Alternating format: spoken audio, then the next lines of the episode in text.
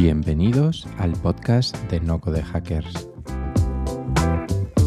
En el podcast entrevistamos a personas referentes del ecosistema español de No Code para conocer un poquito más acerca de sus proyectos y entender cómo está siendo ese viaje. Decirte que si es la primera vez que nos escuchas, que tenemos formación de no code en nuestra página nocodehackers.es y que cada jueves enviamos una newsletter con las principales novedades del ecosistema no code a la que te puedes suscribir. Yo soy Alex y bienvenidos a No Code Hackers.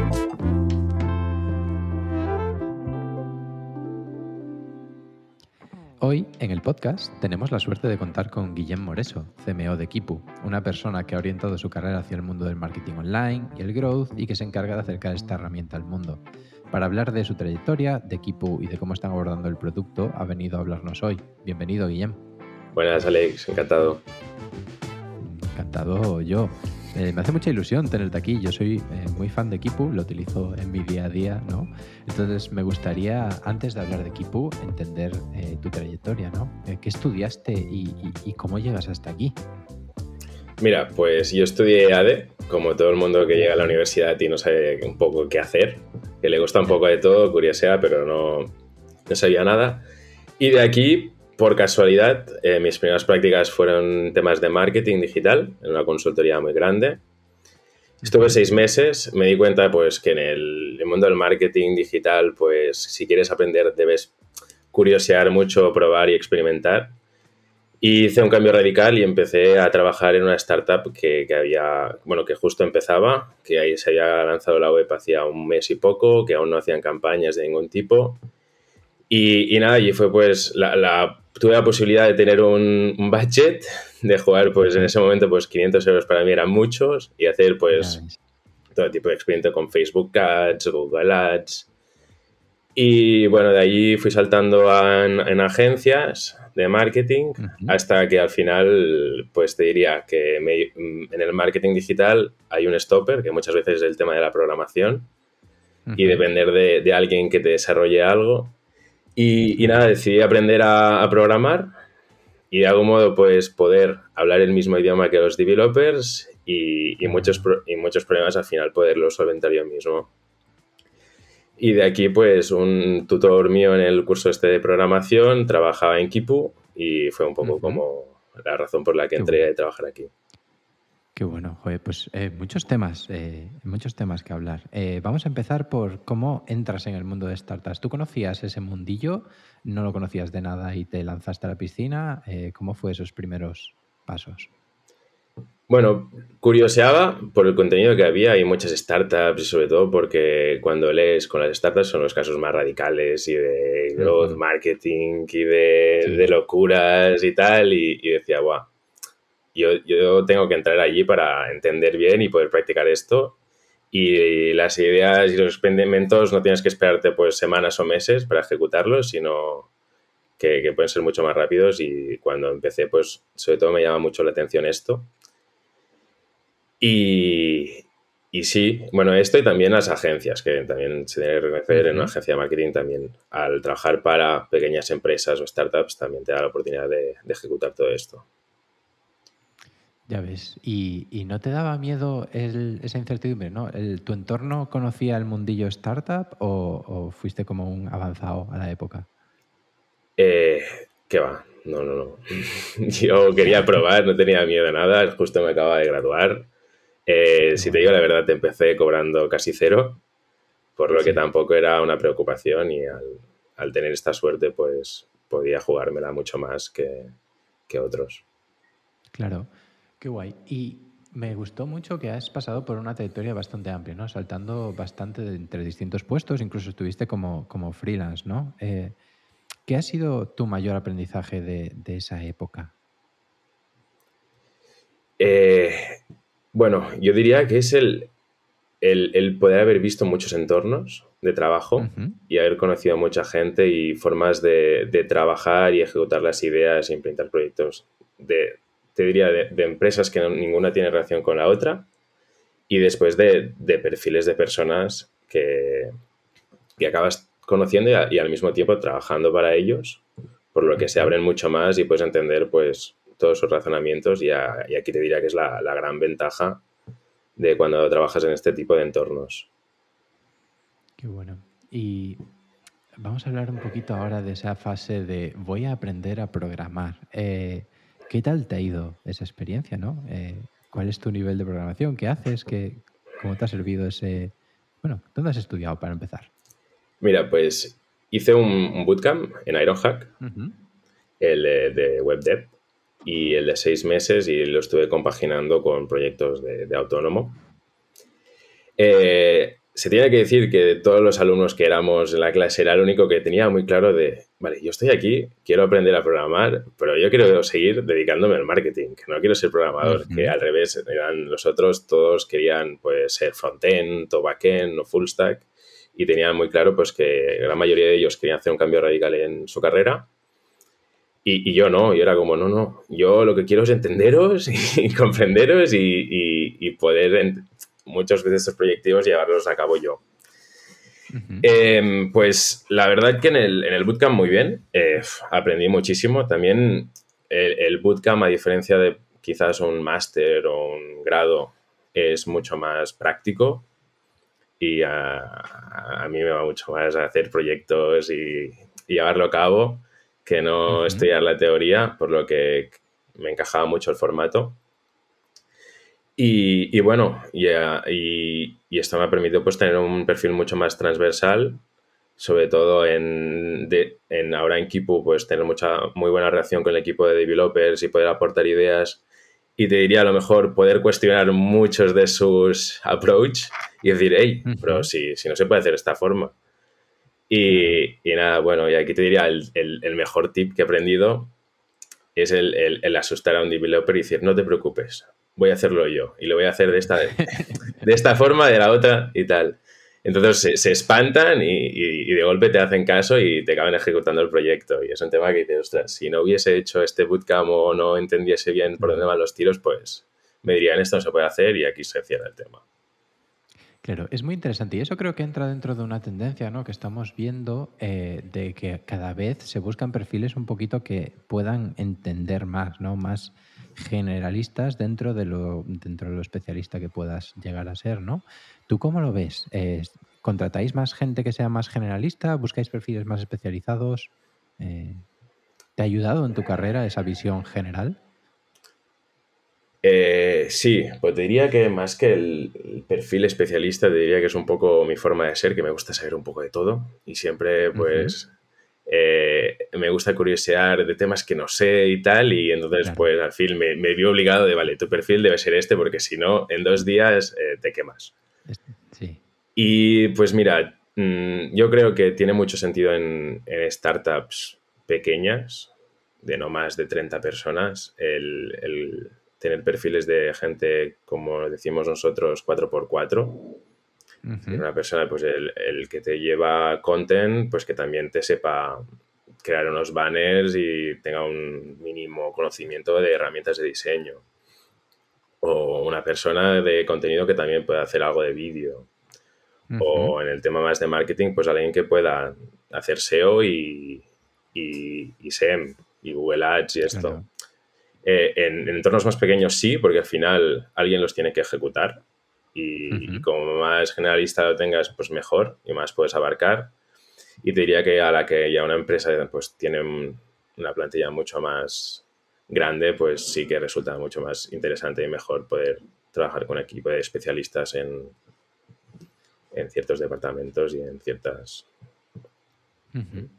Claro, eso, eso me lleva al debate de, oye, soy una persona que acaba de terminar la carrera, eh, me acabo de hacer un AD, me acabo de hacer un whatever, y de repente me piden que sepa un poquito de todo esto, ¿no? Pero ¿cómo, se aprende? Eh, yo creo que una de las mejores maneras de aprender es precisamente haciendo, ¿no? Eh, pero no sé si estás de acuerdo conmigo en esto, ¿no? Que crees que tener un side project o hacer tus proyectitos, tus trabajos como freelance, te ayudan a generar ese perfil generalista?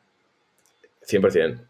Eh, mira, te diría, eh, que últimamente me he estado entrevistando bastante con perfiles muy juniors o justo que, se acaban de graduar de la universidad y me sorprendió la poca gente que tenía side projects y, que había empezado cosas. Entonces es cuando tienes poca experiencia, mm, tienes un currículum que pocas cosas de decir, lo mejor que puedes decir es, mira, he hecho esto o he intentado, aunque sea un fracaso.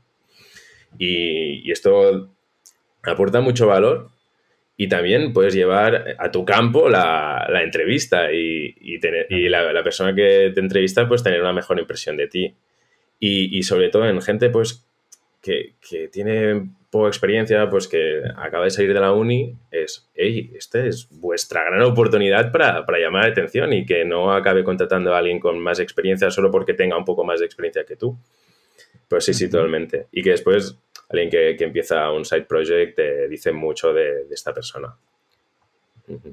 Sí, e, entiendo que, entiendo que eso en el mundo startup es como que se valora mucho, ¿no? Yo, por ejemplo, recuerdo a Tomás que lo contratamos precisamente por, por eso, ¿no? Porque es que él tenía su proyecto y nos hablaba de lo que había hecho, no de lo que estaba estudiando. Y también es cierto que, eh, por otro lado, le metemos esa presión de, oye, tienes que hacer un side project y no es cierto, o sea, no todo el mundo tiene que hacer un side project. Evidentemente, si tienes las ganas y, y lo has hecho o, lo quieres hacer, creo que es algo que te puede diferenciar, ¿no? Porque tienes esa manera de demostrar lo que sabes hacer, ¿no? Y yo creo que el no-code en general ayuda mucho a eso, ¿no? A quitar esa barrera de, no, yo sé hacer esto, a mira lo que he hecho. Hmm, totalmente. No, y yo creo que también aquí destacaría una parte, que toda la gente que empieza un side project se piensa que, es para monetizarlo. Y te diría que no.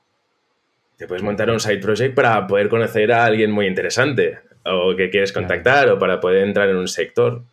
Da igual, no lo monetices. Y si empiezas, es que te diría, em, tienes muchos números de que si intentas monetizar vas a fracasar. Y, y, después intenta que sea tu hobby o, algo que realmente te interese mucho, porque si no, no, no le vas a dedicar el tiempo o no vas a estar una tarde de domingo haciendo esto si no, no te gusta. Justo, justo. Yo creo que, ahí hay una clave, ¿no? Esta, esta pasión economy de hacer las cosas que nos gustan y, oye, que no es necesario eh, ganarte la vida al principio de ello, ¿no? Quizás si llevas un año, llevas un año y medio, te va gustando, vas empezando a, tener constancia, pues puede que llegues a monetizarlo, pero a mí me sorprendió lo difícil que es ganar un euro en Internet. Eh, se dice mucho, ¿no? Pero, ostras, el primero cuesta muchísimo. Totalmente. Parece muy fácil, pero no, no, lo es. Y que la gente para estas cosas en España cuesta que, que suelten un euro. Sí, y sobre todo yo creo que también nos cuesta a nosotros como creadores el ponernos precio a lo que hacemos. Eh, no sé si tú en tu época de freelance, ¿qué tal has gestionado esto? Eh, ¿Ha sido difícil para ti el valorar tus habilidades y cobrar por ello o ha sido natural? Bueno, te diría que tenía la suerte que, mi madre lleva muchos años siendo autónoma y freelance de temas también relacionados al marketing y desde un momento, desde el primer momento pues tenía una buena coacher. Esto de decir, hey, mira, lo que has presupuestado es ridículo, sube el precio, que no te puedes bajar. Eh, pero sí, sí, de entrada siempre pues me salía como decir, pues si esto no cuesta nada hacerlo, no sé qué, no, no te cobro nada o te cobro nada, 50 euros. Pero, pero claro, después sumas las horas o el, motivo por qué lo sabía y cuántas horas habían detrás y decías, vale, sí. Y, y, muchas veces no te das cuenta que, que muchas personas no, no, saben hacer eso. Aunque para alguien diga, pues sí, es un pim pam, es súper simple. Sí, sí, sí, 100% eh, de acuerdo. O sea, a mí me pasa muchísimo. Creo que el síndrome del impostor está ahí a saco y yo cuando intenté ser freelance y hacer mis trabajitos, que alguno que otro hago, es como, pero si yo te lo hago gratis, encantado, si me sobra vida y luego te das cuenta, no, no te sobra vida, Alex, no te metas en otra movida. Súper interesante. Muy bien, entonces llegas a Kipu y te unes como especialista en growth al principio, ¿no? Eh, ¿Cómo descubres el mundo del growth? Eh, pues mira, entré que, y, aún a día de hoy tengo ciertas dudas de, de, esto del growth, de growth hacker y tal, qué significa y, y lees, pues hay el libro del Sean Ellis de Hacking Growth, que hago pues la Biblia, pues, pues vas leyendo por, por LinkedIn, Twitter o donde sea y la gente pues la interpreta de formas completamente diferentes. Yo más que nada entré eh, por, por la oportunidad de, la job description, de que pues necesitaban un perfil que tocase un poco de todo y que en ese caso pues necesitaban a alguien que también diese bastante, diese bastante apoyo al equipo de programadores. y, y bueno, entré a growth de, más de, marketing, de crecimiento, de adquisición, en este caso, de conseguir más leads y, usuarios en Kipu. y, te diría pues que ahora ya llevo casi dos años, he ido moldeando un poco mi posición y también pues con las nuevas personas que se han incorporado pues hemos creado pues también diferentes perfiles de growth, pero más enfocados a growth de content, es decir, un growth más de SEO, otros más un growth pues de contenido más audiovisual. Muy interesante. Vale, pues llevamos mucho tiempo hablando de Kipu, eh, unos 15 minutos de entrevista y no hemos hablado de qué es Kipu, así que ¿podrías contarnos en dos minutos qué es Kipu? Mira, pues Kipu es un programa de facturación para autónomos y pymes que, que, resuelve sobre todo las problemáticas del día a día de un autónomo, de gestionar toda la parte de facturas, de conectar pues todas tus fuentes de ingresos y gastos en un mismo sitio. Y, y, bueno, tiene distintas funcionalidades también para autónomos que se puedan presentar los modelos tributarios de forma automática, que solo con subir todas tus facturas y tenerlo todo el día, pues le das tres clics y tienes el modelo 303 ya preparado para presentar directamente. Después puedes conectar todas tus fuentes de bancos. Y recientemente, pues yendo a este mensaje de omnicalidad de que con Kipu puedes saber cómo va tu negocio, em, cuántas facturas tienes pendientes a cobrar, cuánto dinero tienes en el banco, cuánto has generado, em, nos hemos centrado mucho al, al ofrecer esta omnicalidad integrándonos con distintas apps y al tema que seguramente quieres hablar ahora de por qué nos conectamos con Zapier. Sí, sí, sí. Eh, voy a meter una pregunta antes de hablar de Zapier, eh, que es que, qué os diferencia del resto de softwares, porque además es un mercado que creo que, corrígeme si me equivoco, pero creo que está bastante competido, ¿no? El, mercado de pymes, facturación, ayudar a digitalizar y a gestionar, es un mercado curioso, ¿no? Entonces, ¿qué os hace diferentes? Mira, por nosotros tenemos dos modelos de, de negocio. Uno que es el que llamamos online, que vamos a todos los autónomos y pymes que nos encuentran y lo utilizan por su parte. Y después tenemos otro que es el de asesorías. En el, de asesorías lo, que hacemos es ayudamos a las asesorías a digitalizar sus, todos sus procesos y sobre todo a que reciban los datos de sus clientes de forma mucho más fácil y puedan tener una comunicación eh, mejor, más ágil que diría es tu caso de, usuario de equipo.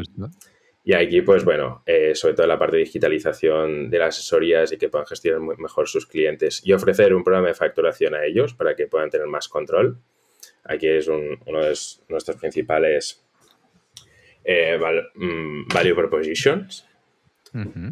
Y después en, en Kipu como programa online, el, tenemos muchas funcionalidades que son únicas, tipo la presentación de impuestos, de rellenar pues, distintos modelos tributarios y que nosotros tenemos un perfil de, autónomo que le llamamos el Juan Palomer, que es el que, el que no quiere depender de un gestor y que quiere pues, llevar toda esta parte por sí solo, pues, pues con Kipu puedes ser tu propio gestor, porque todas estas tareas las puedes gestionar eh, con nuestra herramienta y, esto es algo que, las otras no ofrecen.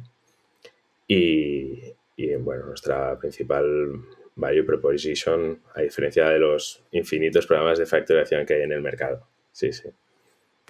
Qué bueno. Yo doy fe como usuario que es una maravilla. Yo trabajo con BV Asesores eh, y es que es una delicia trabajar con Kipu con ellos. Yo simplemente me encargo de subir ingresos y gastos y ya está.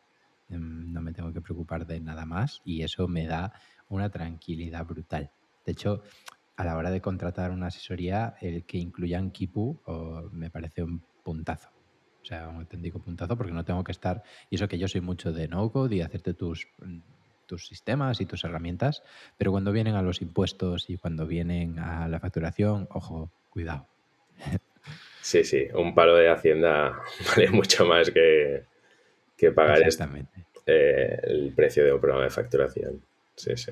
100%. Muy bien, pues vamos a hablar de producto. Y como bien has dicho, vamos a hablar de una funcionalidad que yo creo que es clave en vuestro desarrollo y crecimiento ahora mismo, que es desarrollar la integración con Zapier. ¿Por qué decidís ir a Zapier? Mira, eh, antes de responderte diría que eh, ya hace pues un año y medio o dos empezamos a, ver que había gente escribiendo artículos de, de automatizar la facturación con nuestra API abierta y entre ellos el tuyo. entonces veíamos y después entramos a ver, vale, pues, ¿qué perfil es esta gente que nos está escribiendo pues artículos de cómo automatizar la facturación con herramientas que no conocíamos? Creo que empezaste con Podia, pues no, Thinkific. Con Thinkific, justo. Y, y bueno, pues estábamos viendo que pues la gente escribía con herramientas que muchas de ellas desconocíamos y que se integraban y lo hacía mediante la, API. Y, entonces decidimos explorar y entender bien y, decir, vale, realmente qué es lo que quieren nuestros usuarios. Porque por, tema de tendencias eh, íbamos a hacer una integración nativa con Shopify. Eh, porque todo el mundo, oh, Shopify, el futuro, Shopify durante la pandemia creció muchísimo todo el mundo está en Shopify, todas las tiendas físicas que ahora con la pandemia no han podido abrir, pues se están moviendo a Shopify y bueno. Y, te diría que suerte que, no lo hicimos, que primero eh, lanzamos Tapier, pudimos entender mucho más a nuestros clientes y, testear pues eh, muchas herramientas y muchos formatos de, integración y de recepción de ingresos de tickets y de facturas. Y, básicamente decimos apostar por ello, ya que Zapier te permite pues, conectarte con más de 4.000 aplicaciones. Y de aquí pues fue muy fácil para el equipo de producto poder validar y entender mucho más a todos los usuarios. Pudimos atacar a toda nuestra base y decir, hey, ¿qué herramientas utilizas? Pues sabes que te puedes integrar con esto, con esto, con esto. Y, más que nada la razón fue por esta y porque después Zapier como herramienta es muy fácil de, de utilizar y que, en cuanto a desarrollo, pues con, poco desarrollo, pues abarcar a mucha gente. Claro, vamos a meternos en esa parte de desarrollo porque yo vivo Zapier como cliente, como usuario, pero no sé cómo funciona el proceso como desarrollador, ¿no? ¿Podrías contarnos un poquito cómo funciona ese proceso de desarrollar una integración para Zapier? ¿Cuánto tiempo lleva, más o menos? Bueno, te diría, eh, para desarrollar una aplicación en Zapier te tienes que dar de alta en su plan de partners, completamente gratuito. Y y entonces ya entras como en su propia intranet. Tienes dos formas de, crear eh, esta integración desde el command line, es decir, desde tu propio código y vas subiéndole desde allí, o ellos también tienen una interfaz muy fácil de pues, conectar con tu API si la tienes y de poder validar todo como, como, si, fueses, como si estuvieses haciendo un zap. Por lo que realmente te diría que, que tienen dos formatos uno más el pro desde el command line y desde pues tu repositorio y tal, y, la otra desde, bueno, pues alguien de marketing que no tiene acceso, incluso lo podría hacer si tiene los permisos. Y, nada, eh, tienes que... Eh, tienes después, una vez lo tienes ya configurado, eh, pasas por un proceso de revisión eh, te, asignan un account manager de Zapier y, te valida y te testea que todo funciona correctamente. Si, si, superas esta fase, entonces ya entras dentro del marketplace de, Zapier. Y ahí ya viene, pues bueno, el de configurar todas plantillas, los templates que dicen de, pues mira, pues me puedo conectar Kipu con WooCommerce, Kipu pues con Shopify y puedes testear y validar y ya tienes acceso pues, a una intranet que puedes ver cuántos usuarios están utilizando, si muchos de ellos tienen errores, eh, cuántos están activos y, bueno. Y esto. Bueno. Qué bueno. Y tenéis que pasar por un proceso de, beta, ¿no? Eh, tener un cierto número de usuarios antes de que se pueda abrir a todo el mundo. Eh, ¿Cómo está siendo ese, ese viaje? El, el beta es complicado porque eh, tienes que tener muchos usuarios activos en un periodo de, de, 90 días. Y si no recuerdo mal, mm, no te sabría decir los números.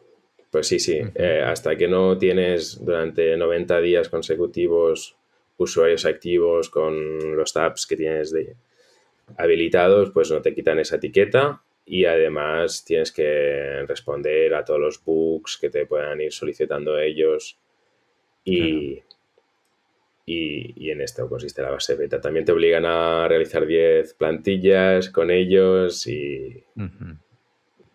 Claro. Eh, interesante. Y me imagino que, eh, claro, hay un esfuerzo de desarrollo al principio para tenerlo rodado y hacer las primeras versiones, pero justo ese punto que acabas de decir es interesante, ¿no? Eh, ¿Luego hay que dedicarle esfuerzos de desarrollo de manera constante o es algo más puntual?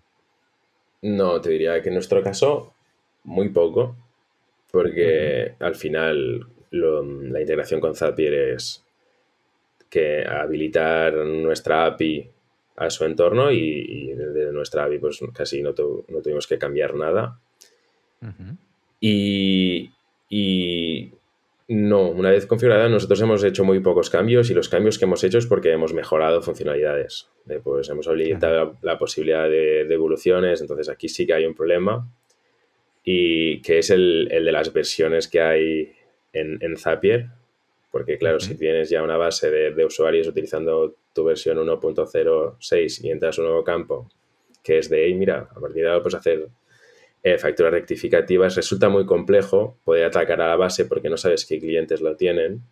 No te dejan ellos tampoco mandar como un mensaje de, hey, hemos actualizado esto, a partir de ahora, pues te puede petar y vas a recibir en tu task history que, que no se está ejecutando como, como debería porque has has añadido un campo nuevo.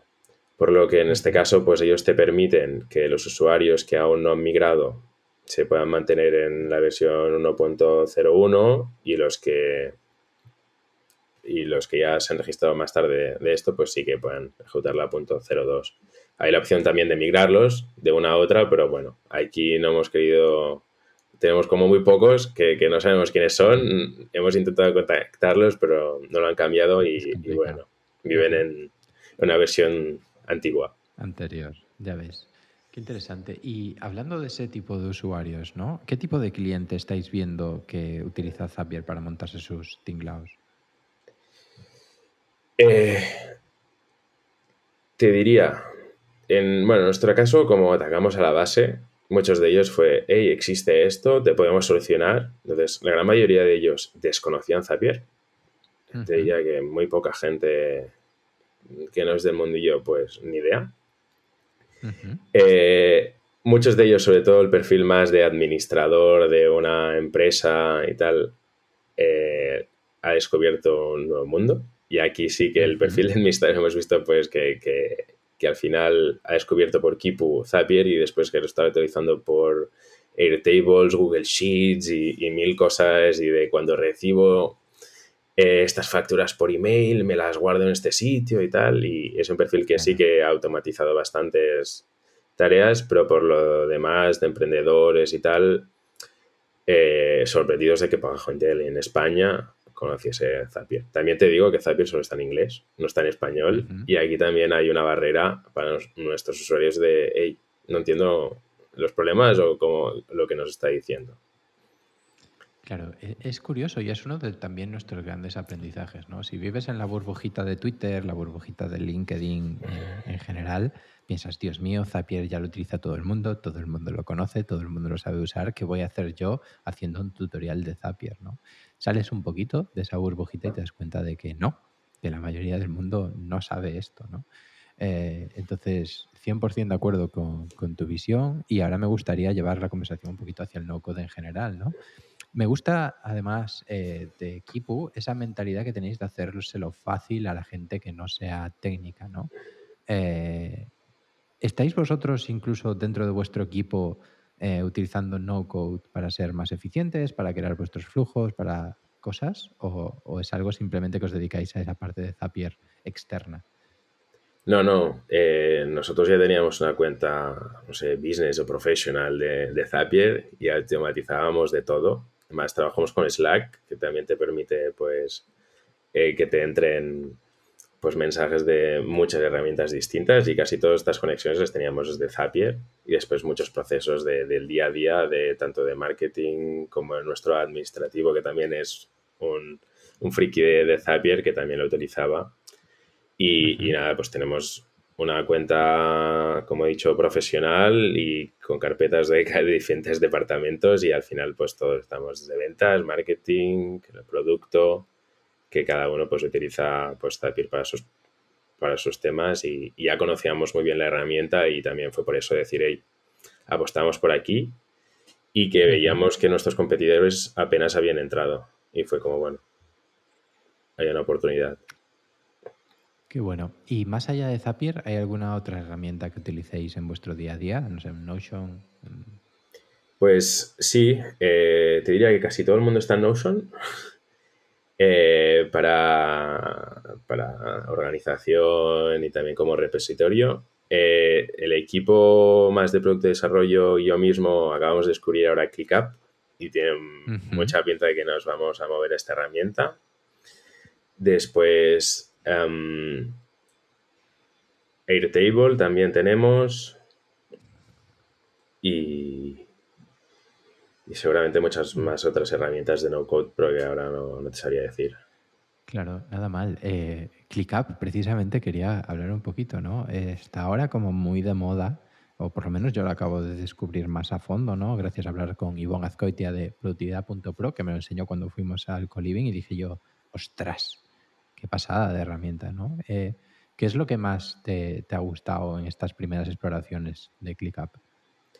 Pues el, yo, a mí me interesa mucho el tema de, del agile y de los sprints y de poder gestionar las tareas de, una forma más organizada. Y con Notion, pues me veía completamente incapaz de, de llevarlo, llevar todas mis tareas y todos los eh, proyectos que tengo que hacer durante mi día a día. Em, no era fácil de gestionarlo. Y con ClickUp, pues creo que esto lo solucionan muy bien muy organizado y, sobre todo es esta parte de em, poder eh, trabajar estas tareas en equipo sobre todo y de poder recibir em, mucho más fácil y después la sincronización con el calendario me parece increíble y la, primera vista de, la home con todas las tareas, las prioridades, eh, las subtasks, pues me parece que es súper claro y, y súper intuitivo. También tengo que reconocer que con ClickUp no fue fácil empezar. Tuve que, contactar con el equipo de, ellos para, tener una idea de qué cosas podía hacer y qué no. Pero ahora que ya lo tengo más por la mano, pues creo que es una, pasada de, de herramienta. Qué guay, qué guay. Pues hasta aquí la entrevista. Muchísimas gracias por venir, Guillem. Encantado. Muchas gracias, Alex.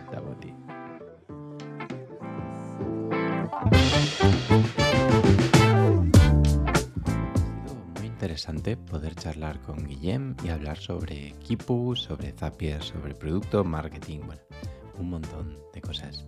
Simplemente me paso por aquí para decirte que vuestras valoraciones de 5 estrellas en iTunes y compartirlo en las redes sociales nos ayuda muchísimo a que este podcast llegue a más gente. También decirte que si te interesa el mundo del no-code, no conocemos un lugar mejor en el que formarte que con No Code Hackers. Ahora hemos lanzado nuestra suscripción por la que puedes acceder por 174 euros al año, 150 si eres suscriptor de la newsletter, a todo el contenido formativo que estemos lanzando y que te digo va a ser muchísimo y muy interesante. Sin más, me despido, ha sido un placer tenerte aquí escuchando este podcast y nos vemos en próximos episodios.